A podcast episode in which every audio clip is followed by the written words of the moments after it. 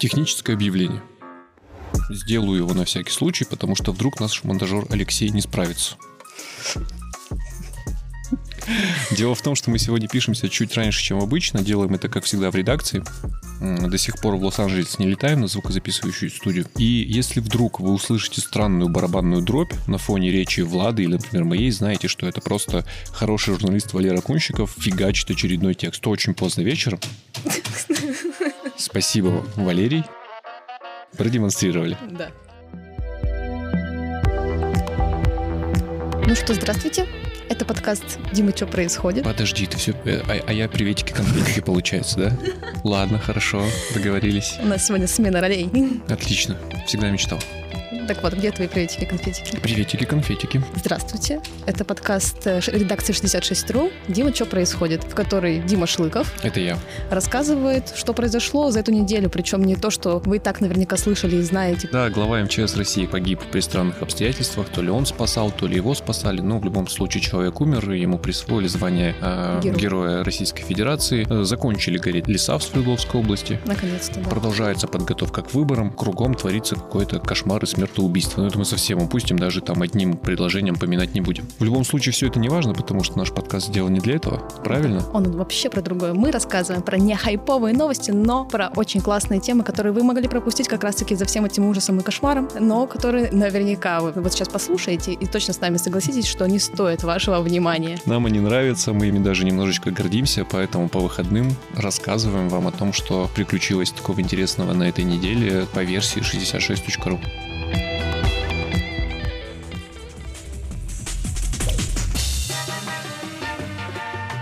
И у нас появляется спецрубрика. Сразу с обновлений заходим, да? Да. Понятия не имею, что за спецрубрика. Пришла Влада, очень э, сбивчиво это все объяснила. Я нормально расписала, что началось? Хорошо, пришла Влада в чат, очень нормально все расписала, я ничего не понял, поэтому солирует, собственно говоря, она. Насколько я понимаю, речь идет о каких-то очень коротких сообщениях. Да, то есть обычно мы темы обсуждаем довольно долго, там минут по 15. Иногда даже нудно, в Ну, зависимости от того, пришел очередь или нет. В общем, да, мы обычно уделяем большое время, большое время вашего прослушивания. Но есть какие-то новости, которые даже это не новости, это такие тексты, которые небольшие, или, может быть, там самое главное не столько в буквах, сколько в картинках, например, на которые мы тоже хотим обратить ваше внимание. Ну, вдруг вы почитаете. Все Да. есть в описании, как обычно. Да.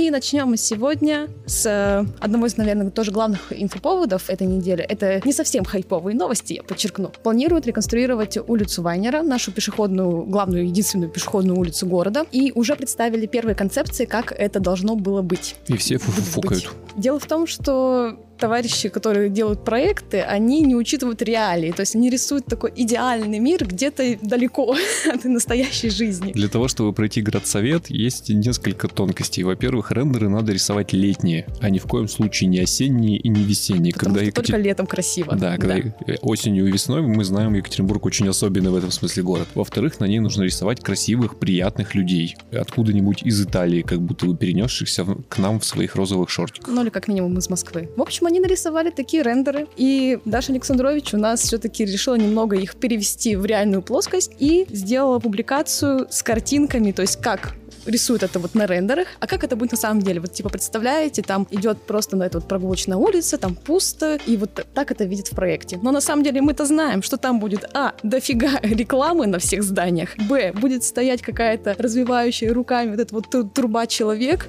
с, какая-нибудь шняга будет обязательно стоять прям посередине этой прогулочной улицы, потому что там часто проводят всякие выставки, ярмарки, ярмарки, да, это называется? Ярманки. Я так называю. Ярмарки? Ярманки. Хорошо. В общем, мы это называем честный рендер. Но чтобы вы понимали, вместо красивого саксофониста в шляпе, который играет на своем инструменте в переходе на вайнера, мы поставили туда настоящего певца с вайнера. Я думаю, вы представляете, как, как, как это выглядит в среднем по больнице. Ну, это либо пожилой мужчина, по возможности без ноги, либо молодой человек с засальными волосами и сиськой пива. В общем, посмотрите, тут что объяснять, правда да, что? просто откройте, посмотрите, посмейтесь. Первый честный рендер реконструкции улицы Вайнер.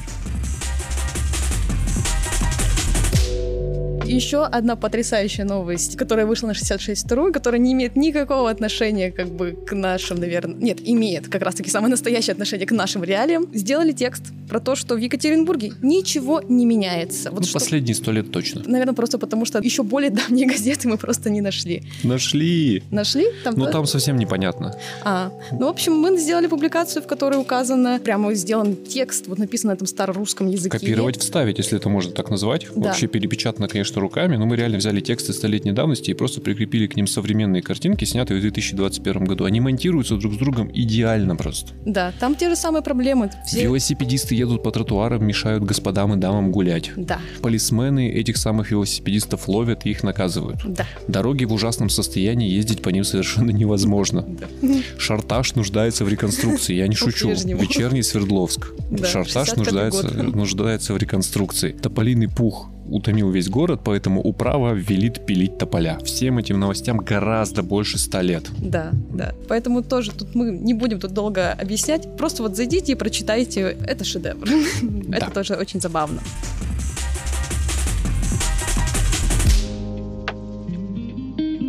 Чуть более серьезные новости. На этой неделе прошла прямая линия с Евгением Куйвышевым. И как бы ничем она особо не выделилась, если честно. Но была там одна тема, которую Евгений... Евгений... Владимирович. Господи, Евгений Владимирович затронул. Он сказал, что на Свердловской области собираются добывать нефть. Нефть. Опять. Не опять основа, правильно? Да, не первый раз нам рассказывают о том, что в Свердловской области собираются добывать нефть. Но это не Потемкинская деревня и не прожект, потому что ученые подтверждают, нефть на Урале есть. Причем даже четыре месторождения. Да, но они такие. Не блеск, но вот и до нас очередь дошла. Ну кто знает, вдруг мы тоже в скором времени заживем, как в Эмиратах.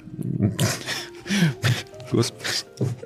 Мне э, один мой знакомый нефтяник рассказывал, что в Ираке одна вышка, ну, одно месторождение, даже не месторождение, прям одна вышка, за год добывает больше нефти, чем, например, весь Пермский край. Так что, откровенно говоря, надеяться на то, что мы тут на своей Свердловщине даже не в Перми. Заживем, как в Эмиратах, ну, увы, не приходится. Нефть там есть, она не самая классная, и нее не очень много, но ее начнут добывать, да. Ну, в общем, опять-таки, почитайте, и, может быть, это пора вкладываться в уральскую нефть, you know. Пум-пум-пум. Нет.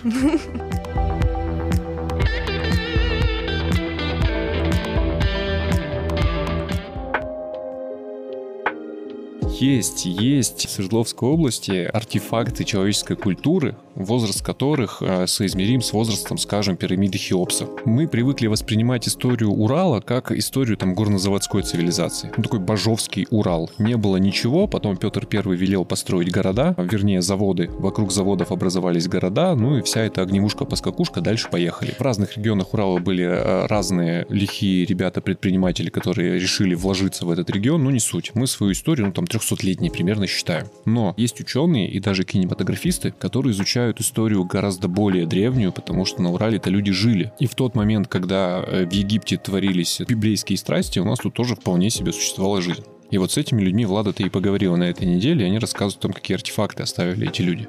Да, я познакомилась с людьми, которые снимают как раз-таки об этом во всем фильме.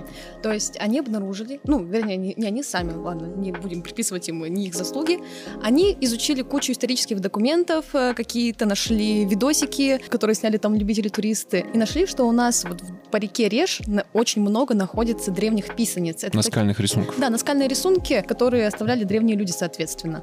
Там их очень много, они разные, где-то там есть, например, какие-то животные. Ну, об типичные сюжеты, о чем еще могли рисовать древние люди. Ну, их давно видят. Это, в общем-то, известный факт, хотя и не очень популярный, ты права. Да. Потому что я знаю, что эти рисунки люди, проплывающие мимо, видимо, не особо воспринимают как культурную ценность, могут на них сверху написать Вася.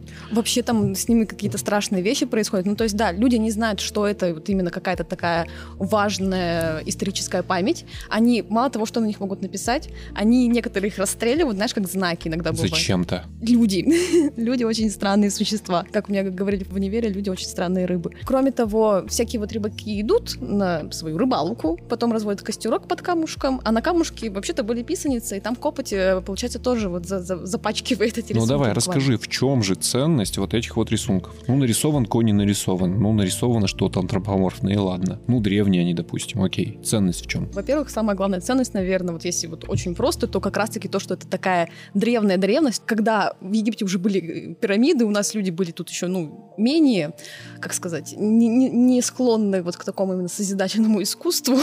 Они рисовали на скалах. Они просто оставляли, да, свои какие-то метки. Поэтому тоже очень много интересного можно узнать. То есть, ну, понятно, почему их находят там вдоль реки, потому что это логистический путь, да, транспорт там все ходили, плыли и вот оставляли какие-то свои знаки. И вот как мне говорят э, эти ребята, вообще как бы эти места должны быть защищены как-то у нас какими-то законами, не знаю, чтобы их ну, люди не быть признаны объектами культурного Да, наследия. да. Но они верно упоминают, что с одной стороны, признав их объектом культурного наследия, эти знаки можно защитить, с другой стороны, уже прямого доступа к ним может и не быть.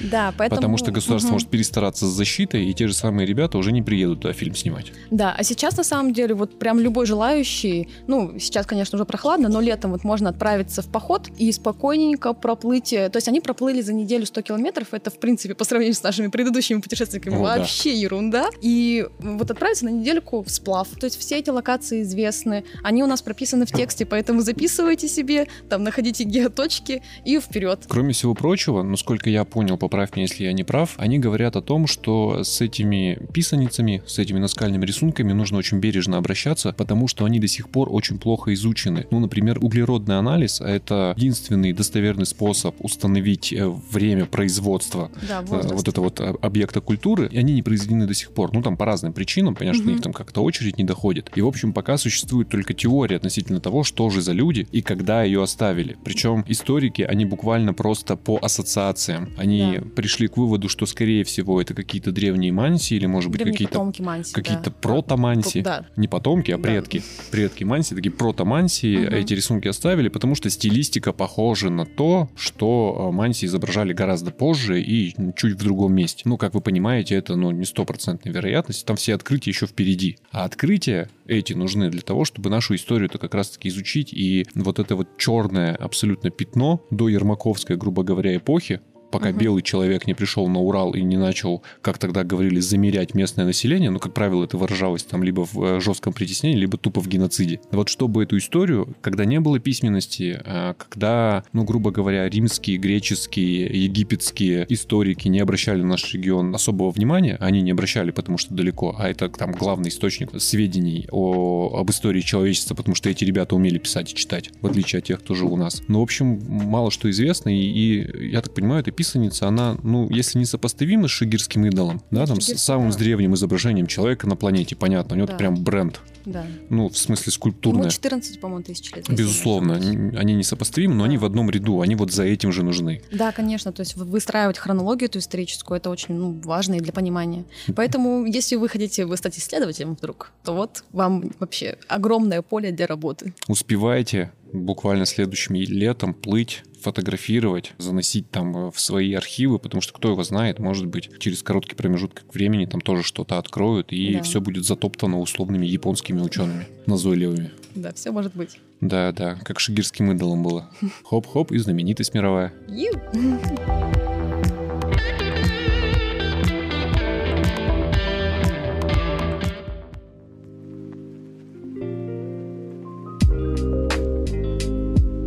Неожиданная тема у нас тут на неделе прилетела. Она касается, прости господи, пластинок и винила. Это общеизвестный факт, что винил никуда не делся, что он до сих пор существует, в отличие от других э, носителей музыки, скажем, от бобин или аудиокассет, которые потеряли свою, так скажем, острую актуальность. Пока.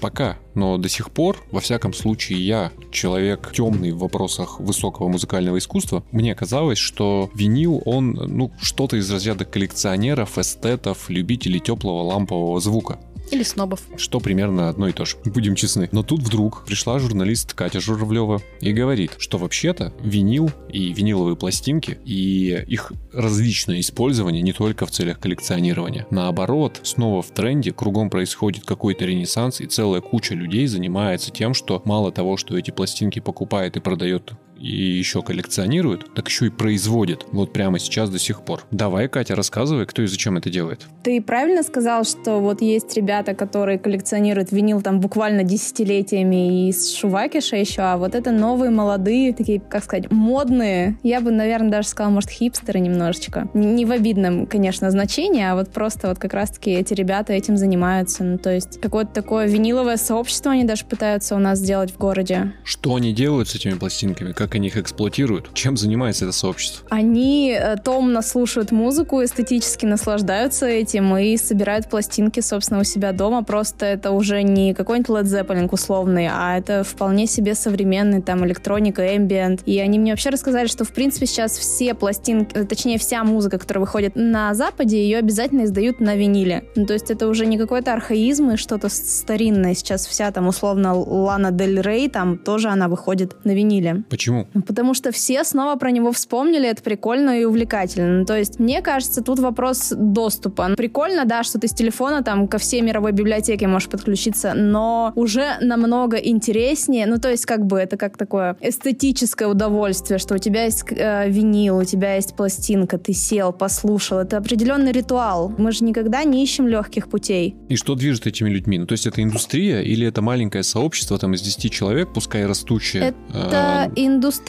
Ну, то есть, вот в Екатеринбурге это пока маленькое сообщество, ну, не такое уж маленькое, но в целом это большая мировая индустрия. Было прикольно, что они дали мне все это послушать. Ну, то есть, вот я пришла в этот магазин винила, который больше напоминает э, действительно какую-то олдскульную гостиную. Там своя такая атмосфера абсолютной расслабленности, абсолютного умиротворения, и тебе прикольно. Ну, правда, там здорово находиться. Они мне включали пластинки, ставили пластинки, не знаю, как это правильно говорится. И было абсолютно великолепно. Ну, то есть ты погружаешься в эту атмосферу. Я тоже не какой-то мрачный ценитель музыки, там, эстет и так далее. Я не смогла оценить там качество звука, грубо говоря, что на виниле оно глубже, лучше и интереснее, но сама атмосфера, сам процесс мне понравился. Мне понравилось потрогать эти пластинки, мне понравилось посмотреть на них. И пообщавшись с этими людьми, я такая, блин, хочу пластинку. Потом такая, так, стоять, куда ты поставишь проигрыватель, и вообще это все вот, то есть, ну, у меня резьбу пока не сорвало, но вот захотелось чего-то такого необычного. Так не сдерживай себя, ты чего? Надо было немедленно покупать. Я подумаю над этим. Тимати на пластинке. Тимати на минуточку на пластинке. Или любимого исполнителя редакции 66.ru Игоря Корнелюка. Почему мне никто не вторит до сих Потому пор? Потому что я про укупника подумала, ты сейчас скажешь. Ну да, да, когда-то брендом редакции был укупник, мы его тут все вместе почитали и учили слова наизусть, и лоббировали его приглашение на День города, но я вот тренд хочу переломить. Я решил, что этот надо воскресить легенду Игоря Корнелюка и вернуть его людям. Но мы вообще не в тренде, ребят, будем. Рассказывай, почему. С укупником? С Корнелюком. С Корнелюком. Ну, мне кажется, как бы вот э, там есть две истории с винилом. То есть либо какие-то недооцененные группы в прошлом, что сейчас все про них резко вспомнили, либо какие-то изначально модные группы. А то есть, мне кажется, вот э, Корнелюк не относится ни к той, ни к другой категории. То есть э, у него какая-то слава еще не зашла, точнее, не, не скатилась вниз, чтобы про него снова вспомнить. А в «Зените» как бы он... Сначала достаточно не взошла, а да, потом Да, да, да. Ну, то есть как скатилась. бы вот он не попадает ни в ту, ни в другую категорию. И ровненько себе существует. Ну, я буду ждать, буду ждать. Слушай, а существует прям биржа винила? Винил — это инвестиция? Да, как ни странно, да. Ну, то есть вот сейчас как раз публикацию еще одну готовлю про то, как вкладывать деньги в пластинки. Потому что есть редкие пластинки, допустим, если у них там тираж до 100 штук, они могут, ну, в смысле, 100 штук, в принципе, было выпущено, они могут стоить несколько сотен тысяч рублей. Ну, то есть там до полумиллиона одна пластинка. И ну, тут... безусловно. Но если я сейчас потрачу полмиллиона на эту пластинку, я потом-то что-нибудь заработаю, или она так и будет стоить полмиллиона с поправкой на инфляцию? А, вообще не факт. Мода вещь переменчивая, и так что если у тебя есть полмиллиона, вложил в бриллиант, он точно никогда дешевле не станет. Нет, это неинтересно. Это не те. Еди- единственный бриллиант, в который я решил вложиться, мы когда-то давно писали странные способы э, себя похоронить. Да. Там был способ сделать из своего праха бриллиант. Отлично. Просто отлично. Вот это единственное, что я готов в плане инвестиций. Ну, таких вот классических. А вот в пластинку, да, да, это было бы интересно, наверное, вложиться. Ну, то есть на коне те, кто вложились в них в 80-е? А, нет, нет, нет. На самом деле в 80-е была история, что пластинка это была основной музыкальный носитель, и их было дофига. И как раз-таки все вот эти вот известные группы, которых, у которых были огромные тиражи, они не так дорого стоят, как стоят там какие-нибудь условно, я не знаю, ну вот мне рассказывал там чудесный Егор, управляющий винил стором, что вот была группа Боткин, английская группа в 72 году. Они сделали альбом. Ни одна музыкальная компания не взялась его издавать и как бы такая, ну нет. Они от руки нарисовали конверты, то есть они даже в типографию не носили. То есть и 99 копий вот этих вот э, дисков сейчас существует по всему миру. И вот как раз-таки это одни из тех, которые стоят бешеных денег. Потому что сейчас Погоди, до всех там, дошло. Подожди, там буквально каждый конверт нарисован от руки самими исполнителями. Это мне сказал вот мужчина из винил стора. Круто. Вот. То есть тогда как бы их не восприняли всерьез, а вот сейчас поняли, что это безумно талантливая музыка, и все ее хотят. Но их всего 100 штук больше не будет и никогда не появится. Но это вот с точки зрения инвестиций это интересно. Так, вопрос инвестиций. Вот у меня есть друзья, которые сейчас записываются на пластинки,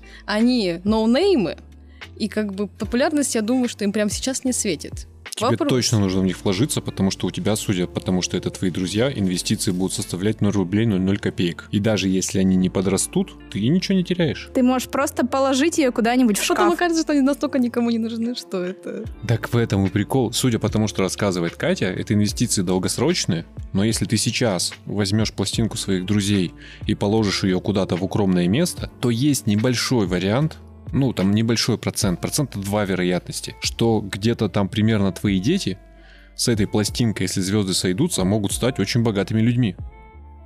Пошла покупать. Потому что вкладываться в звезд, которые уже состоялись, или сейчас покупать пластинки общепринятые, э, редкие и ценные, я так понимаю, смысла особого нет. Ты на пике, считай, купила, и потом, скорее всего, ну там будет либо стагнация, либо небольшой рост, либо вообще падение. Ну, например. А рискованные инвестиции — это вот твои друзья, да?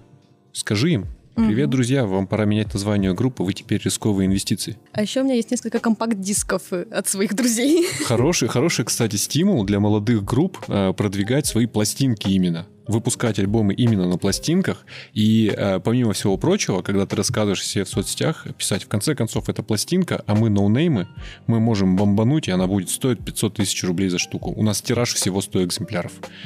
Гениальный маркетинг. В моем исполнении, правда, поэтому, скорее всего, нет.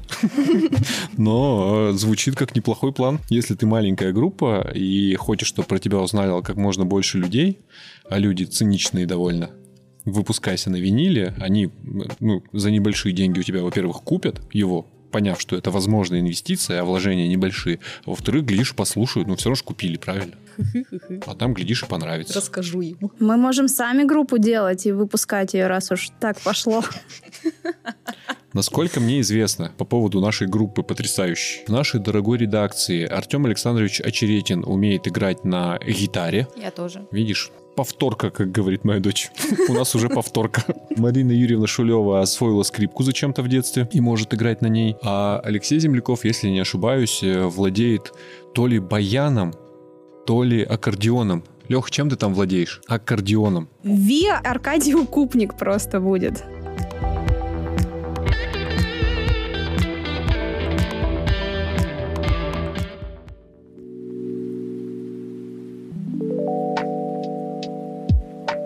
К нам совершенно не случайно, хотя и внезапно, присоединился ваш любимчик. Почему не случайно? Но потому что такова судьба. Ваш любимчик, горячо вами обожаемый, человек-оркестр, человек-кудряшка, человек-мечта Артем Александрович Очеретин. Ура! Громкие продолжительные аплодисменты. Ура, друзья, приветики, конфетики, салютики, абсолютики. Да, аплодисменты звучат, во-первых, для Артема, во-вторых... Да, сказал Дима. Да, во-вторых, для тех, кто дожил до этого момента и все еще нас слушает по непонятным причинам. Привет, друзья. Привет, два друга. Да, и на финал мы оставили тяжелую, с одной стороны. И мама. Мам, привет. Точно, все время забываю. Мама, привет. Интересная тема, на мой вкус вообще тема грандиозная и революционная, вообще-то. И состоит она в том, что Екатеринбург екатеринбургские застройщики вместе с екатеринбургским вице-мэром по строительству переписывают федеральное законодательство по сохранению и охране памятников культурного наследия. Памятников истории, архитектуры, ну вот всех вот этих вот маленьких красно-кирпичных, иногда деревянных домиков, которые в сообществе принято беречь, вот, а в строительно-монтажных целях принято сносить. Причем в Екатеринбурге особенно крепка эта традиция. И с одной стороны, то, что эти люди разрабатывают нормативы, которые связаны с сохранением памятников, это знак довольно тревожный. С другой стороны, все, что они рассказывают, пока, во всяком случае, довольно радужно и обосновано. И речь там идет о том, что они снимают некоторые ограничения, пытаются сделать законодательство менее жестким, как они говорят. Конечно же, не для того, чтобы стереть с лица земли те здания, которые еще остались в центре Екатеринбурга. Конечно же. Да, но, во-первых, для того, чтобы освоить э, те площадки, которые, по сути, уже никаким культурным наследием не являются, но в картах значатся. Валера Кунщиков, который делает этот текст, приводит интересный пример. Это дом Ярутина, который, если вы помните, когда-то стоял рядом с еще строящимся бизнес-центром Высоцкий. Маленький такой домик. А именно перед ним. Ну, буквально перед ним. И совершенно случайно, как это водится в Екатеринбурге, был снесен однажды там в суровую ночную пору. Ну так вот, как выяснилось, сама территория этого дома, это до сих пор памятник, делать там ничего нельзя, кроме газона. И вот о таких площадках, которые как бы просто простаивают, давно развалились по разным причинам. Не обязательно их там взорвали, снесли, иногда они сами рассыпались, но не вовлечены в оборот, вот их хотят, как, как бы хотят в оборот вернуть. Во-вторых, они говорят о том, что надо снимать жесткие ограничения и наказания как раз-таки для того, чтобы эти памятники стало возможным, собственно говоря, как-то приспосабливать э, под новые нужды, реконструировать, восстанавливать и так далее. Потому что, как выяснилось, они-то, конечно, это знали, сообщество это знает, но я не держал это где-то близко у себя в памяти, что для того, чтобы просто что-то сделать в памятнике архитектуры, нужно произвести какое-то кошмарное число манипуляций. Все решения принимаются только в федеральном центре, а делать с ним что-то э, могут только те люди, у которых есть лицензия на осуществление определенного вида реставрационных работ. И таких компаний в России 600, что, как вы понимаете, немного. А в Екатеринбурге это, например, с десяток. Ну, в общем, цель как будто бы благая. Давайте мы поменяем законодательство, сделаем его чуть помягче, и тогда памятники истории архитектуры, все эти красивые старинные здания можно будет отдавать хорошим людям по совместительству главам строительных компаний. И они будут их возвращать городу, но уже в новом статусе. Вот так вот радужно я попытался весь этот процесс описать. Как будет на практике? Как будет на практике, Артем Александрович? Они же предлагают по истечению срока давности застроить все площадки. Ну, то есть э, мы вот здесь снесли, ну или не мы, не установлено, кто это был, анонимный экскаваторщик. Нет, он не анонимный, он просто действовал, э, исходя из только собственных, Собственных побуждений. Представление дурных. о прекрасном. Да. Да. За что поплатился 1500 рублей штраф. Совершенно справедливо. Ну да, да. Речь идет о том, что раз уж что все равно снесли, давайте, ну, обратно построим. Хотя ты знаешь, есть один... Нет, не обратно. Ну, введем в оборот в эту землю, освободив ее от, от всяких там обременений. Во-первых, да. Во-вторых, там есть еще один пункт, что э, домики, которые сами по себе сгнили и развалились, тоже нужно снести. Но тут очень важная оговорка у них существует. Она в тексте звучит. Люди, которые разрабатывают этот законопроект, это проговаривают. Они говорят с последующим их восстановлением как бы в тех же параметрах, границах. Ну, в общем, построить такой же, но новый. Как это возможно? Ну, то есть воссоздать. Воссоздать, ну, новодел, да. Земля пустая. А то, что когда-то было памятником, это теперь там три столбика. Или Об- парковка. Обожаю эту историю, она практически байка, но можно просто поверить мне на слово, и э, свидетелем этой истории был еще там фотограф Антон Буценко, если вы его знаете, он вам подтвердит. Без персоналей. Мы с ним однажды, как и многие журналисты, шли по одному из довольно отдаленных э, районов города вместе с инспекцией, которую проводил в тот момент сити-менеджер Александр Якоб. Они осматривали там площадку перспективного развития, где должны были строить дома, какие-то школы, я сейчас точно уже не помню. И посреди этой площадки, ну, в общем, прям остов такой э, каменный, но остов дома стоит, и видно, что у строителя, давайте без имен, как говорят э, люди в сединах, э, многие герои этой истории еще живы, поэтому воздержимся от имен, но строитель, который туда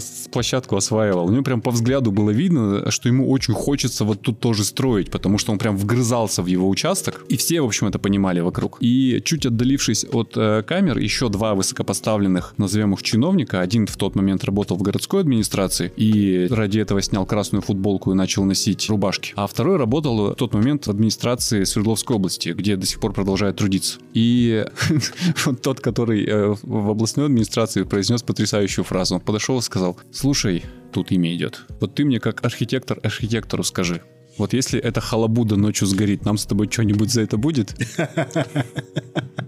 А второй, как архитектор архитектору, хотя один историк, а второй, по-моему, строитель по образованию. И второй архитектор ему отвечает, не сгорит она каменная. Ну, я к тому, что речь вот об этих постройках, которые как бы фактически уничтожены. Ну, там ничего уже не осталось. Не, обязательно злой э, экскаваторщик по э, наускиванию тайных голосов приехал и снес. Она ну, просто физически развалилась, потому что ну, никто в свое время не пришел, ничего с ней не сделал. Вот как раз это нужно для того, чтобы эти земли возвращать в оборот, при этом как бы создавая на их месте какой-то новодел, который будет сохранять историческую среду. Ну, так декларируется, во всяком случае, сейчас. Мне кажется, что это слишком далеко вперед они пытаются забежать. Начнут с более банальных решений. Как минимум, было бы логично, если уж руки дошли до этой части законодательства, сначала пересмотреть параметры, по которым здания попадают в список культурного наследия, потому что избушка, где провела одну ночь Клара Цеткин... Ну или собирались местные революционеры. Да, с непонятными целями, но, скорее всего, революционными. Безусловно, революционными. Ну, как бы мало, мало отношения имеет к культурной или исторической ценности, на мой взгляд. Но, с другой стороны, я не знаю, как в других городах, наверное, это общий тренд. Ввиду того, что много лет эти здания так или иначе уничтожались, ну, либо сами рассыпались, либо, ну, их сносили. Сейчас буквально любое старинное здание в обществе но в определенной ее части очень активно и очевидно, воспринимается как культурное наследие. Когда в Екатеринбурге на визе снесли домик, который, по уверениям городской администрации, не является каким-то важным историко-культурным объектом и официально уже не значится в, эти, в этом реестре, это все равно вызвало там некое недовольство, которое до сих пор длится. Есть ощущение, что есть запрос на сохранение всей культурной среды, которую вообще в принципе можно сохранить. Поэтому... Ну, этот домик там не давал никакой среды, во-первых. Во-вторых, я, я отмечу, что когда его снесли, стали очевидны видны творческие мучения архитекторов, которые проектировали соседний жилой комплекс. Потому что вот на том торце, который выходит в сторону этого домика, этажей на 7 просто глухая стена. Ну, потому что он закры- выше, закрывал солнце. Да, только выше начинаются окна, там, балконы, лоджии и прочее. Кто-то плакал над Кульманом. А, да. Такой, да блин, среда. Культурная. Ну, с домом Ярутина, по их концепции, что предполагается, что будет происходить? Сейчас? Дом Ярутина представляет собой участок, который находится во владении РЖД, если мне не изменяет память. и она его все время пытается продать. Абсолютно как как-то бесперспективно. И абсолютно понятен Механизм. покупатель. Да, покупатель есть, он один. Он один, другого быть не может. Он, конечно, дом не сносил, судами это не доказано, но бизнес-центр его там вот стоит, и, в общем, это территория, вовлеченная в него. Но так он, во-первых, не покупает, потому что дорого РЖД за это просит. Дорого, потому что РЖД, РЖД просит как за объект культурного наследия. Во-вторых, я думаю, его все равно устанавливают, что это реально до сих пор объект культурного наследия. Там кроме газона ничего не сделаешь. И да, речь идет о том, чтобы вот такие вот мертвые территории да, на которых уже ничего нет в помине, неважно по каким причинам, ну вот нету, чтобы их просто вернуть в оборот, очень много земли. Представляешь, сколько этой земли? Ну, это маленькие участки. Да, это маленькие участочки, но... Преимущественно в центре города. Да, да, но я думаю, что русские застройщики давно научились на очень маленьких участочках делать очень высокие дома. Ну, не квартиры, ладно, апартаменты. Назначение участка земли, где стоял дом Ярутина, жилое строительство. Да. Что жилое ты там построишь? То же самое, что и было. Реально заселишь его людьми. Ну нет ведь. Ну да, вот, вот об этом речь. Помнишь, был еще смешной случай на улице Горького, где снесли двухэтажный особняк, оставили только фасадную стену. Было это тоже ночью, прям губернатор целый приезжал, и глава тогдашний Мугисо. И Валера Кунчиков, который писал текст, тоже упоминает это как пример, да. Ну вот, и какие перспективы у этого? Никак... Тогда все друг другу сказали, мы всех накажем, мы все восстановим. Это было много лет назад, и эти много лет там парковка. И, и уже много лет назад все смеялись в кулачок. Да, и много лет там висит баннер, и ведутся работы по восстановлению. Ну да. Ну вот, да, об этих участках речь. Они предлагают, по сути, ну, ну снесли уже, ну все. Давайте договоримся.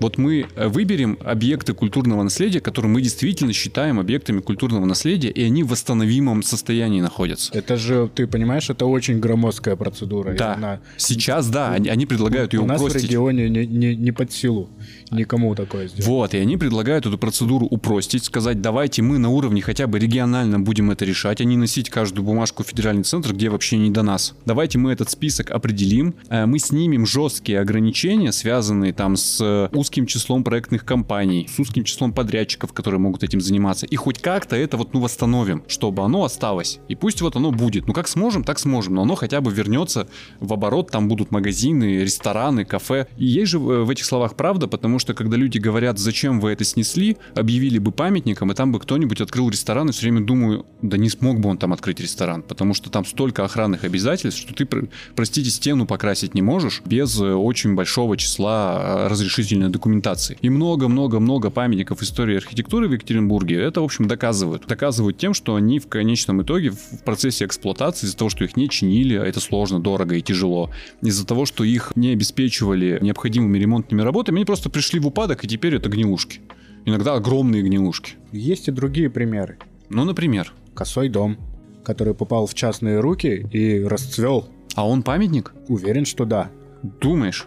Ну, иначе бы его давным-давно снесли. Тоже верно. Ну, это какой-то прям, прям какой-то мужественный частный альтруист, понимаешь, этим занимался. Есть э, объект культурного наследия в районе Екатеринбург-Сити, который у ГМК восстановили и открыли там отдел продаж э, недвижимости в квартале. Ну да, и какое-то время там еще сидели архитекторы Екатеринбург-арены, я помню. Ну, да. возможно. Ну, это у ГМКшное здание, что бы им там не сидеть, естественно. Да, кстати, если, если будете там, обязательно загляните в этот проулок. Э, там очень интересно это здание на фоне остальных резко прям отличается. Там несколько домиков очень старых, они, скорее всего, все памятники. Туда водят экскурсии, и, насколько я понимаю, они все принадлежат УГМК, но вот один они уже восстановили, и он прям резко отличается от всех остальных в лучшую сторону. Там вот по соседству находится автосалон Мерседес, а вот прямо за ним, ну, такая развалина угнетающее впечатление. Важный памятник, как, как выяснилось, в частности, в истории там э, татарской общины в Екатеринбурге. Неожиданно да? это для себя открыл. Да, там очень важный человек жил. Кондитерскими изделиями торговал, неважно. Ну, ну вот оно им надо, вот татарской общине. Ну, вот смотри, э, я понимаю, к чему ты клонишь, но согласись, все примеры, которые ты приводишь, они не про бизнес. Они про личную инициативу э, сохранения э, объектов культурного наследия. Безусловно. Так же, Получается, как, что так, да. Да, так же, как ну, там, Республика Татарстан на бюджетные деньги Республики Татарстан восстанавливает дом Агафуровых в Екатеринбурге. Но они это делают не для извлечения прибыли. А тут-то парни говорят о том, что если мы эти правила упростим, снизим там пороги и хотя бы там, э, ну, согласительных бумажек станет меньше, то появится помимо альтруизма еще и выгода, а значит больше памятников истории архитектуры э, будут выглядеть лучше и вернуться просто в жизнь города. А те, которые уже, ну, утрачены, ну, давайте честно, но они утрачены. Все. Давайте просто эту землю возьмем и на ней что-нибудь построим в самом деле. Мне почему-то видится, что здесь э, прицел сделан на такие объекты, как гостиница «Мадрид». Большие ты имеешь в виду? Большие, знаковые, безусловно, представляющие культурологическую ценность.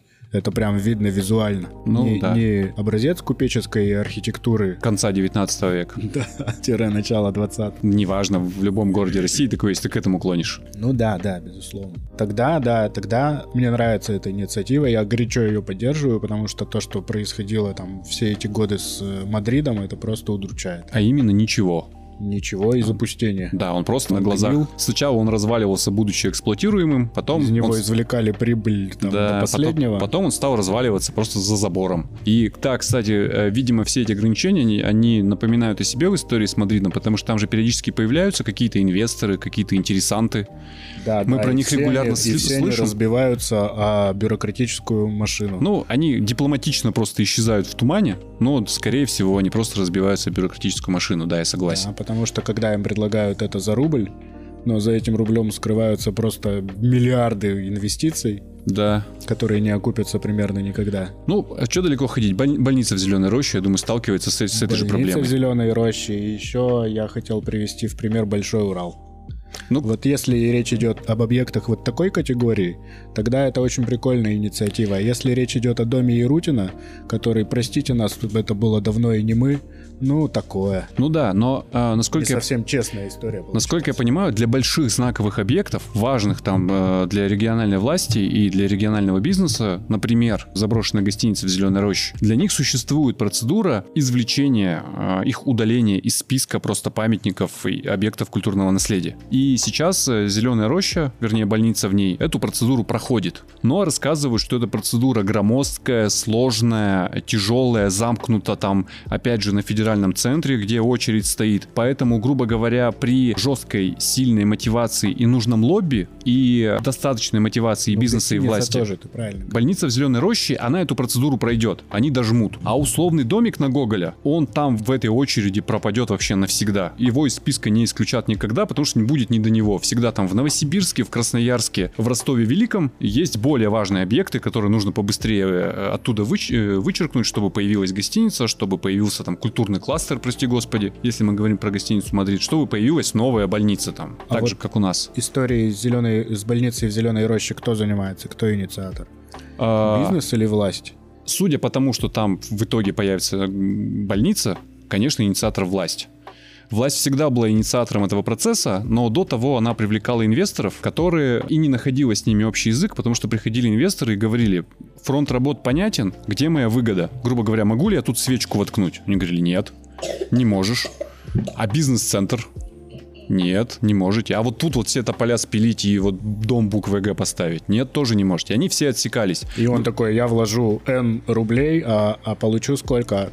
Сколько я заработаю? N минус да, да, Миллиард. да, да. Ну и в итоге, в итоге нашли просто буквально благотворителей, да, люди, которые не собираются извлекать туда прибыль, которые собираются там восстановить больницу, но даже они не могут с ней ничего сделать, потому что она сгоревшая, вся покосившаяся и развалившаяся, все еще памятник. Ну, видишь, опять мы приходим к вопросу такой этой благотворительности, меценатства и частной инициативы не за деньги. Да, да. На самом деле, несмотря на то, что очень опасливо делать законодательство об охране памятников э, более гибким и мягким, реально опасливо, потому что, ну, их и так довольно много уничтожают там регулярно и, возможно, начнут уничтожать Согласен, гораздо полностью. активнее. Да. Но, с другой стороны, если его не смягчить, ну, это останется по-прежнему благотворительностью и альтруизмом, потому что припомнить, вот мы с тобой сидим тут, разговариваем, и припомнить примеров коммерческого практического использования, когда люди реально не ушли в минус и что-то заработали, при этом эксплуатируя памятники архитектуры, ну, мы что-то пока не можем. Ну, либо это было очень плохо и несовременно. Ну да, фактически. Ну, э, торговый центр Европа таков. Да, но это не то. Построенный на острове прям целого квартала исторических зданий. Ну, мы знаем такие примеры, как бы очень формального сохранения памятника. Сейчас мы уйдем в пассаж. Пассаж, пожалуйста, пример. Ну, пассаж, да. Ну, вот закончим, пожалуйста. Да, результат реконструкции, если вы не знали. Э, и Кстати, где объект, э, объект охраны сохранен. А где он? Вот э, там... Со стороны мэрии прямо? Со стороны да, мэрии? фасад я знаю. Там да. еще два объекта. Да? Какие-то лестницы там были еще, являлись предметом культурного наследия. И еще что-то, еще мельче, чем лестница. Ну, надо походить, поразглядывать, и появился повод сходить в пассаж. И они где-то, я уверен, если есть, то в подсобках, ну, как бы в помещениях, которые не для простых людей, а для сотрудников. Звучит как вызов. Найди скрытый объект охраны в пассаже. Если найдете, да, прикольная тема. Если найдете, сфотографируйте, пожалуйста, прикрепите э, в комментарии э, к этому подкасту. Нам очень интересно посмотреть на уникальную лестницу, которую там бережно сохранили. Напротив э, Косого дома, через улицу кого там, Горького? Горького. Даже не напротив него, а напротив вот э, новоделовских особняков, которые там три, в количестве трех штук стоят. Есть тоже такой пример. Здание, от которого остался фасад, и над, над которым там нарастили там два или три этажа. Там еще над входом велосипед когда-то висел. Угу. Может, кто-то это застал. Вот, это, это тоже как бы из, из этой темы история. Ну вот, потому и опасливо. То есть, с одной стороны, все эти памятники у нас на глазах гниют и разваливаются, их в оборот никак не вернешь, потому что там бюрократия сплошная. На Белинского. Помните, на Белинского между э, Куйбышева и Карла Маркса там здание, перед которым Остап Бендер стоит. Да, да, да, красно-кирпичное. А над ним хо! Да, да. Причем это хо не влезло же еще. Там прям очевидно, что само-то хо сдвинуто немножко вглубь квартала. А вот над, над кирпичным фасадом там немножко этажа 4 такого маленького хо. Да, да. Вот ну, то есть, да, это очень плохо все. Ну, ну вот, ну вот, то есть, с одной стороны, и без э, смягчения этих правил памятники не сохранить, и, судя по всему, со смягчением тоже не сохранить. Ну что? Ну что? Это конец. Да, это конец, причем конец довольно длительный. Сегодня будет странный финал. Буду честен, подкаст «Дима, что происходит?» уходит на технические каникулы. Это продлится минимум две недели, может быть больше. Я объясню почему. Нам, конечно, нравится теплая ламповая атмосфера и все наши шесть слушателей, но когда мы начинали это делать, этот подкаст, мы делали его исключительно по фану, и нам было довольно весело этим заниматься. Нам по-прежнему весело, но вместе с процессом пришел азарт и аппетит, который во время еды, как известно, появляется. Плюс, э, набив каких-то шишек, мы стали понимать, что здесь все... Ну, это было понятно, что здесь все непросто, но вдруг захотелось за это за все упороться и вникнуть. В общем, мы намерены, пока непонятно каким образом, но реконструировать и восстановить в прежних границах наш подкаст с тем, чтобы он стал, ну, банально более популярным. Смягчить согласовательные процедуры. Да, да, сделать вот это вот все, потому что, ну, просто нам хочется, чтобы у нас слушателей было больше. Мы понимаем, что тот факт, что их относительно немного, это, ну, какие-то наши недоработки, и нужно с этим что-то поделать. Вот мы что-то это поделаем. Влада в основном что-то это поделает. Да, ведь Влада? Да. Мы потом ей скажем, Влада, клево, давай э, запускать, и надеемся, что к вам вернемся. Мы совсем это дело не бросаем, правда, но мы в последнее время тратим на это как-то очень много усилий для того, чтобы получать такой вот отклик. Дело не в вас. Дело, безусловно, в нас. Вы нас слушаете, к вам претензий никаких. Нам нужны люди, которые нас пока еще не слушают. Но чтобы вы понимали, как правило, это происходит очень поздно вечером. Как правило, после очень сложного трудового дня у журналистов график ненормированный. И э, тратить наши силы, э, наши силы, нашу энергию. И мы бы хотели, чтобы это окупалось большим числом тупо прослушиваний. Короче, рассказывайте своим друзьям, скидывайте им все выпуски, чтобы они все слушали, писали нам, какие мы прекрасные и классные, и тогда мы вернемся. Ну, если честно, есть ощущение, что мы вернемся в любом случае. Вопрос лишь в том, когда это произойдет. Ну да. Так, две недели это, пожалуй, там минимальный срок, а там посмотрим. Вдруг мы там пилоты захотим делать, фокус-группы проводить конкурс сценаристов. Вы нам подходите, вы нам не подходите. Кастинг ведущих. Обязательно. Вот это вот то, что мы упустили прям сразу. Вот, поэтому, может, он вернется в, в новом статусе. Типа Сережа, Вова и Игорь как дела? Вот так будет называться подкаст. А не Дима, что происходит? Почему бы и нет? Или, или там Цариков, ты куда? Владимир э, Владимирович, не убегайте. На ум спой еще. Короче, с вами было классно. Надеюсь, что дальше будет снова классно. А, давайте там, не скучайте, звоните, пишите. Покасики, лампасики. Салютики, абсолютики.